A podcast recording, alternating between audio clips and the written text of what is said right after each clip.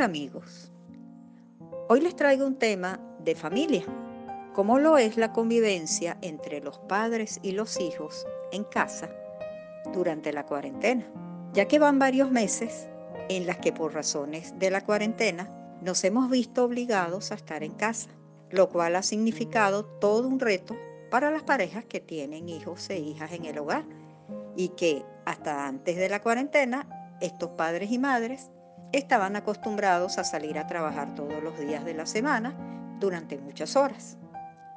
Pero imprevisiblemente todo cambió. De repente, la pandemia nos ha obligado a estar confinados en casa y sin ningún derecho a protestar, ya que nuestra salud y la de nuestra familia está en juego. Esta permanencia forzada en nuestra residencia ha obligado a los padres y madres de hijos pequeños y de adolescentes a ejercer roles en el hogar a los cuales no estaban acostumbrados, sumándoles un estrés aún mayor al que produce la cuarentena.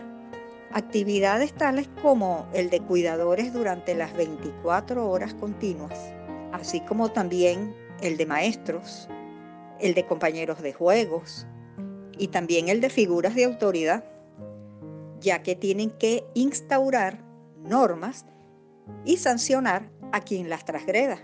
Es decir, todo un reto. Y por si fuera poco, ahora tienen otro rol para ejercer, que es el de terapeutas, porque tienen que explicarle a sus hijos, de la mejor manera posible, de acuerdo a su edad, qué es lo que sucede, por qué no pueden salir, entre otras tantas interrogantes. Porque si para los adultos esta situación es difícil, para los hijos también lo es, independientemente de la edad. Los más pequeños porque no entienden lo que sucede y quieren salir a jugar, quieren ir a la escuela y no pueden.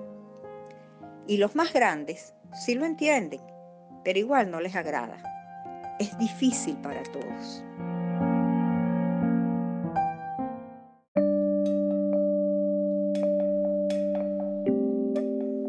El panorama descrito anteriormente va a generar un clima de tensión en el hogar en el que se verán afectados todos los miembros de la familia. Por esta razón, este audio va dirigido a los padres y madres con la intención de ofrecerles herramientas de conducta que les permitan tomar las riendas del hogar y de esa manera lograr una convivencia más armónica entre todos los que convivan allí. En este sentido, lo primero que ha de hacerse es el establecimiento de normas y límites en el hogar. Sin esta acción, todo será un caos.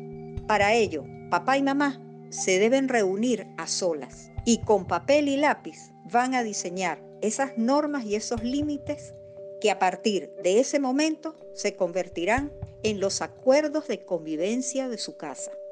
¿En qué consiste?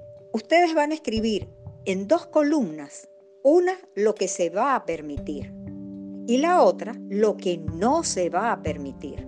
Obviamente me estoy refiriendo a los hábitos, conductas, formas de comunicarse, tareas escolares, deberes en el hogar, horas de sueño, horario de comidas, horarios de ocio, juegos y distracciones, tomando en cuenta sus edades, acciones que se deben llevar a cabo en el hogar no solo durante la cuarentena, sino de ahora en adelante.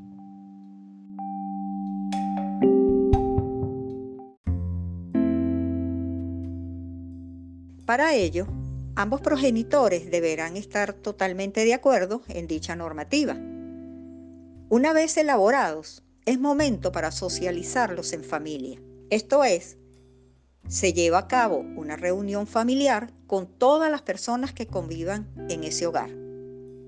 Si hay adolescentes, ellos podrán tratar de flexibilizar alguna de esas normas o límites, siempre y cuando sus padres estén de acuerdo. Una vez que todos y todas estén en pleno conocimiento de los nuevos acuerdos de convivencia, cada quien deberá firmar ese documento como prueba de su plena aceptación de los mismos. Es importante sacar fotocopias de ese documento para colocarlas en sitios visibles de la casa, mientras el original se guardará en sitio seguro. Otro punto a tener en cuenta es la elaboración de un cronograma de actividades para todos en el hogar. Esto con el fin de establecer un marco de referencia y de orden que permitirá a todos y todas saber cuáles actividades les corresponde y en qué momento llevarlas a cabo. Esta práctica establecerá una sensación de control y planificación en el hogar que redundará en una relajación de tensiones, no solo para ambos padres, sino también será percibido por todos los miembros de la familia.